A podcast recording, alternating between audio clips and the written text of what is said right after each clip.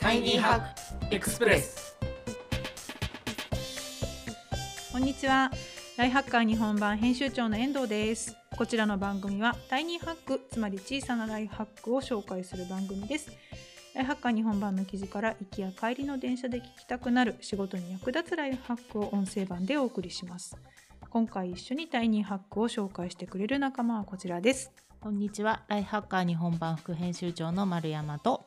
ライフハッカー編集部の水野です。よろしくお願いします。よろしくお願いしますはい、えー前回に引き続き最近はこのスタジオっぽい ぽいと言ってるのはスタジオじゃない会社の会議室なんだけど めっちゃスタジオっぽい空間をねから3人で会話ちゃんとしながらお届けしているシリーズでございます。で今日は、えー副編集長丸山さんと水野さんと私遠藤の3人でお届けいたします。よろしくお願いいたします。お願いしますはい、えっ、とこの3人向けのネタつうことで。あのお題でいただいている今日の記事が一方的な友人関係かを見極めるチェックリスト対処法。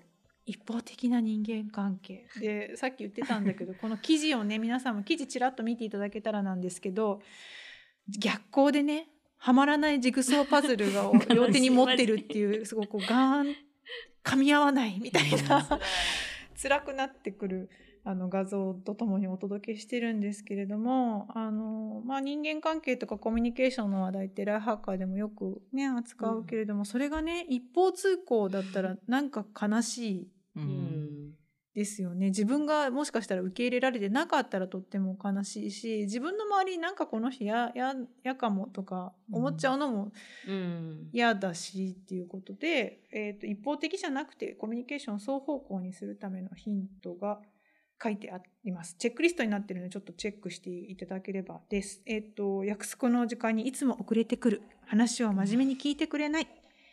えー素直にありがとうと言ってくれない。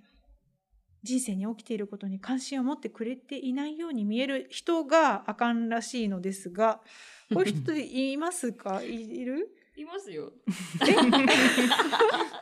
然いますよ。うんあ、本当？いや、嫌じゃない？そういう人いるの。嫌です。私や特に約束の時間にいつも遅れてくるはめちゃくちゃうんあって、うんでもまあ仲いい友人なんで、うん。認めてるというか許可してるんですけあど。うん一回言われたのが、うん。水野は絶対諦めないよねって言われる。なんかいつも怒るんで私が。あ、もう遅れてくるの分かってんじゃんって言われるんですけど、私がって。自分がその子が。うん。諦めないよね水野はって言われてイラッとしましたけど。そういうことじお前ゃない。が、お前がお前が遅れてくるんだよ、みたいな。諦めないとかじゃないし、みたいな。そこは直さないんだ直みたいなね。さないんだみたいな、うんそうです。ねでも、でもそこは友人関係は他のところでちゃんといい関係性があって続いてるわけね。はい遅れちゃうやつだけど、はい。お前いいやつ出したけど、そこは直せよ、みたいな感じってことですよね。でもそれじゃあ、それはじゃあ嫌な人がいるとかじゃなくて、こういう欠点があっても成り立ってるうん。関係性もあるってことですよね。うん。丸山さんどうですか、なんかこれが全部当てはまる人がいたとしたらすごい嫌じゃないですか。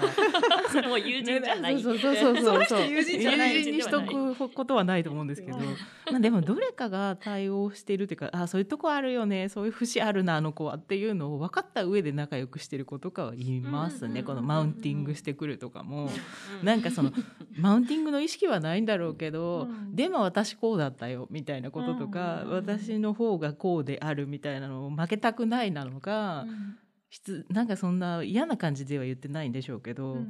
そういう場面ってあるので、うん。まあそれはそれで出たって思いながら、出たマウント取ってきたみたいな、うん。でも別にそのマウント返し取ることもないし、うんじゃあ次の話題かなと思ってうん。進むみたいな感じの子はいます。か。その業務みたいな。ね場面転換。そう。そう。なのであその話題乗っかれるんだとか思いながら、うん。ちょっともう一人の私みたいのがいて客観的にね。そうあ今こんな感じなんだな、うんここにちょっと言いたい気持ちでいるんだな、みたいなのを思いながら 会話をすることはあります。ね。まああの今ねやっぱうん。結婚して子供とかがいると、うん。そんなにしょっちゅう毎週のように会う友達とかもいないし、うん。会うならすごい久しぶりに会うわけですよ。うん。そうするとやっぱりまあマウント取りたい部分も出てくる可能性もあるじゃないですか。っていうのは全然その辺は認めていて、うんうんうんうんでもその水野さんと一緒で絶対遅れてくる友達もいるので、うんだから絶対私も遅れていくんですよ。あ そこ読んどいて、なんか2時半ねって言ってうん。多分3時なんで、え3時30分？3時ぐらいに行くみたいな、うん。でももうちょっと今日遅かったかみたいなうん。ぐらい。に 思って。じゃあ思う待たない。3時でいいじゃんってなもうだから待たなくて、うん。もうなんかしてるんで連絡してみたいな感じになっちゃってる子とかはいるけど、うんもう別にその子が嫌いとかではないから、まあわかりますわかります。うん。なるほどなるほど。うん。じゃあ2人ともあれですね。あなたってそうなのねっていうのは受け入れた上で、うん。まあ友達だったらそれ長い友達だからいいとこあるから、まあ、ちゃんと関係続けてられるってことなんですけど、うんこれ仕事仲間だったらそうはいかないですよね。こういう話聞いてないしマウントし 取ってくるし。そうですね。仕事できないんじゃないですか？うん。これ全部当てはまるハマる人はなんか、うん、さっき水野さんともちらっと話してたんですけど、うん。これがやっぱり小学校の時からの友達とか、うん。中学とか大学の時もうずっと一緒にいた子とかだと許せるけど、うん。うん学生じゃなくなって社会人になって大人でしょってタイミングでこういう人に出会うと、はい。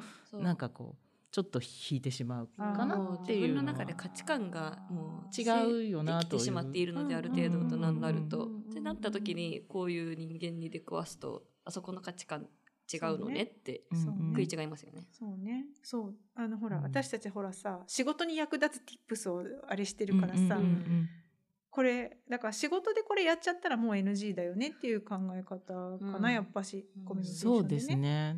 仕事なんでってとこは割り切ってうんうんうん。やらないうん。と、まあ、仕事で真面目に話聞いてくれなかったら進まないじゃないですか。何をって感じなので、うんうんうんうん。そこは、ううんん、そうだから友人関係じゃないですよね、うんうん仕事関係としてもこんな態度取られたらちょっとそれ見直した方がいいかなって思いそうなうん内容ですよね。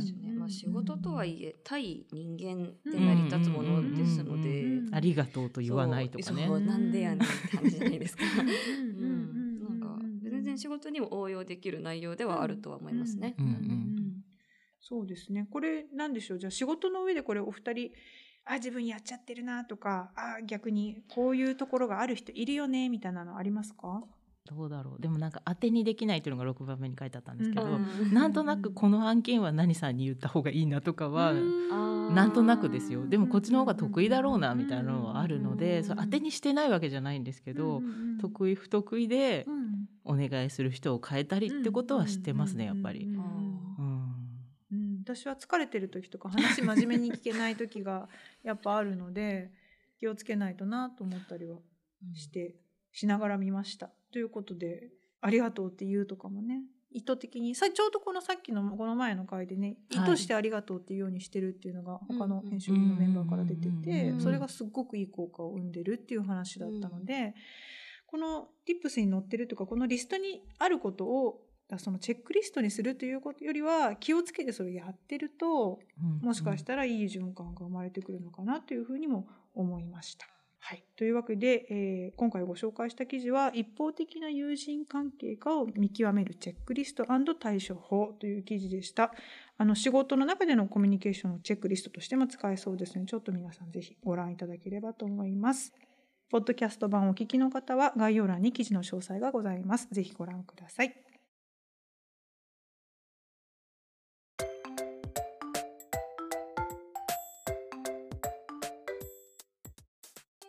今回の感想や番組のリクエスト概要欄のリンクからお願いいたします。それではまた次回お会いしましょう。お相手はライフハッカー日本版編集長の遠藤と。ライフハッカー日本版副編集長の丸山と。ライフハッカー編集部の水野でした。